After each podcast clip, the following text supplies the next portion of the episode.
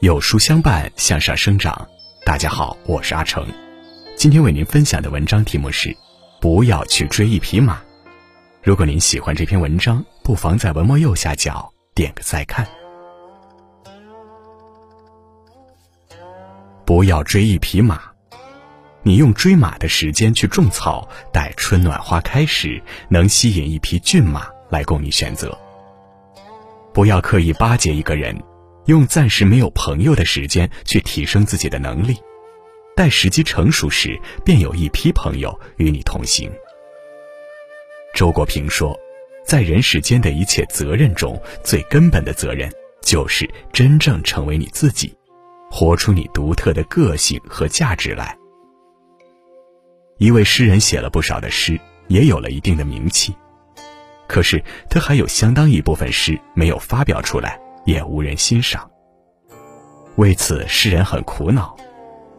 诗人有位朋友是位禅师。这天，诗人向禅师说了自己的苦恼。禅师笑了，指着窗外一株茂盛的植物说：“你看，那是什么花？”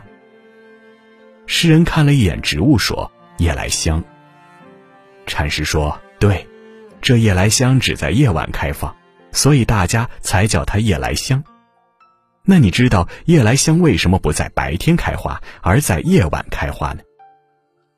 诗人看了看禅师，摇了摇头。禅师笑着说：“夜晚开花，并无人注意，它开花只为了取悦自己。”诗人吃了一惊：“取悦自己？”禅师笑道：“白天开放的花，都是为了引人注目，得到他人的赞赏。”而这夜来香在无人欣赏的情况下，依然开放自己，芳香自己。它只是为了让自己快乐。一个人难道还不如一株植物？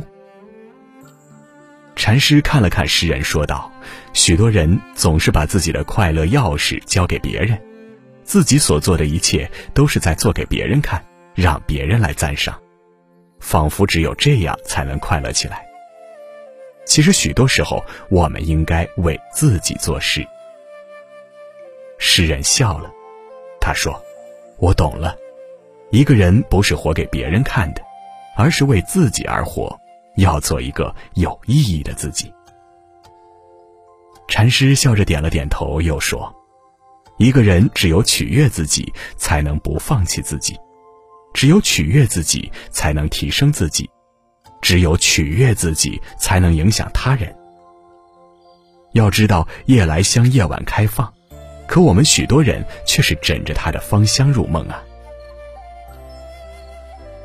我们活着不是为了取悦这个世界，而是为了用我们自己的生活方式来取悦自己。取悦自己不是自私，是记得初心，才知道去往哪里。取悦自己不是为了抵抗他人、抵抗世俗，而是让自己变得美好的同时，让身边的人、身边的事也变得快乐和美好。取悦自己不是自私的，而是私人的，因为首先要让自己在寂寞中独自绽放，在孤独中微笑以待。只有学会在一个人的世界里生活，才能怡然自得的面对他人，善待自己。莫言在诺贝尔文学奖颁奖典礼上说自己长得丑，小时候村里很多人当面嘲笑他：“你瞧你那个熊样儿。”学校里有几个性格霸蛮的同学，甚至为此打他。莫言为此常常流泪，母亲却对他说：“儿子，你不丑，你不缺鼻子，不缺眼，四肢健全。”丑在哪里？只要你心存善良，多做好事，即使是丑也能变美。杨澜一次采访当当网的董事长、创始人俞渝，问他：“你最不自信的地方在哪儿？”他说：“长相。”为此，他曾经自卑过。可是后来他在事业上获得了成功。于是杨澜又问：“为什么随着年龄的增长，你反而越来越自信，越有气质和光芒了呢？”他回答：“接受自己。”杨澜听了忍不住赞叹，说：“这一点值得许多女性借鉴。悦纳自己是高高兴兴的接纳自己，不仅包括对自我价值的肯定，还包括对自己不足甚至是残缺的接纳，对失败挫折的包容。即使自己不够英俊或美丽，不够高大或靓丽，仍能欣赏自己的可爱之处，爱死我自己了，然后改变自己，直至无限靠近完美，成为最好的自己。这就是悦人者众，悦己者亡。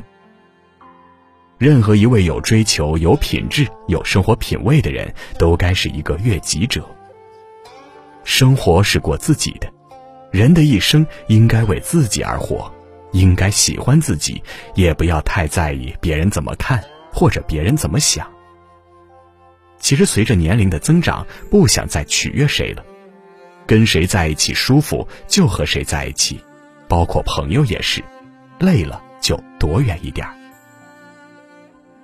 取悦别人远不如快乐自己，宁可孤独也不违心，宁可抱憾也不将就。只有取悦自己，别人才会来取悦你，而你的价值才会让他人更美好。悦己赠言，一切讨好的尝试都比不过取悦自己踏实。成就更好的自己是场义不容辞的奔赴。要知道，取悦自己和获得称赞是两回事儿。每个人都要学会取悦自己，我称之为乐观。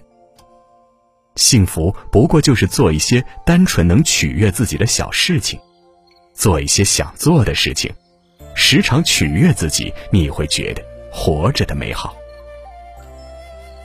这世界上有趣的东西很多，能取悦自己的却不多。讨好别人是傻子才会做的事儿，取悦自己才是一生该做的事儿。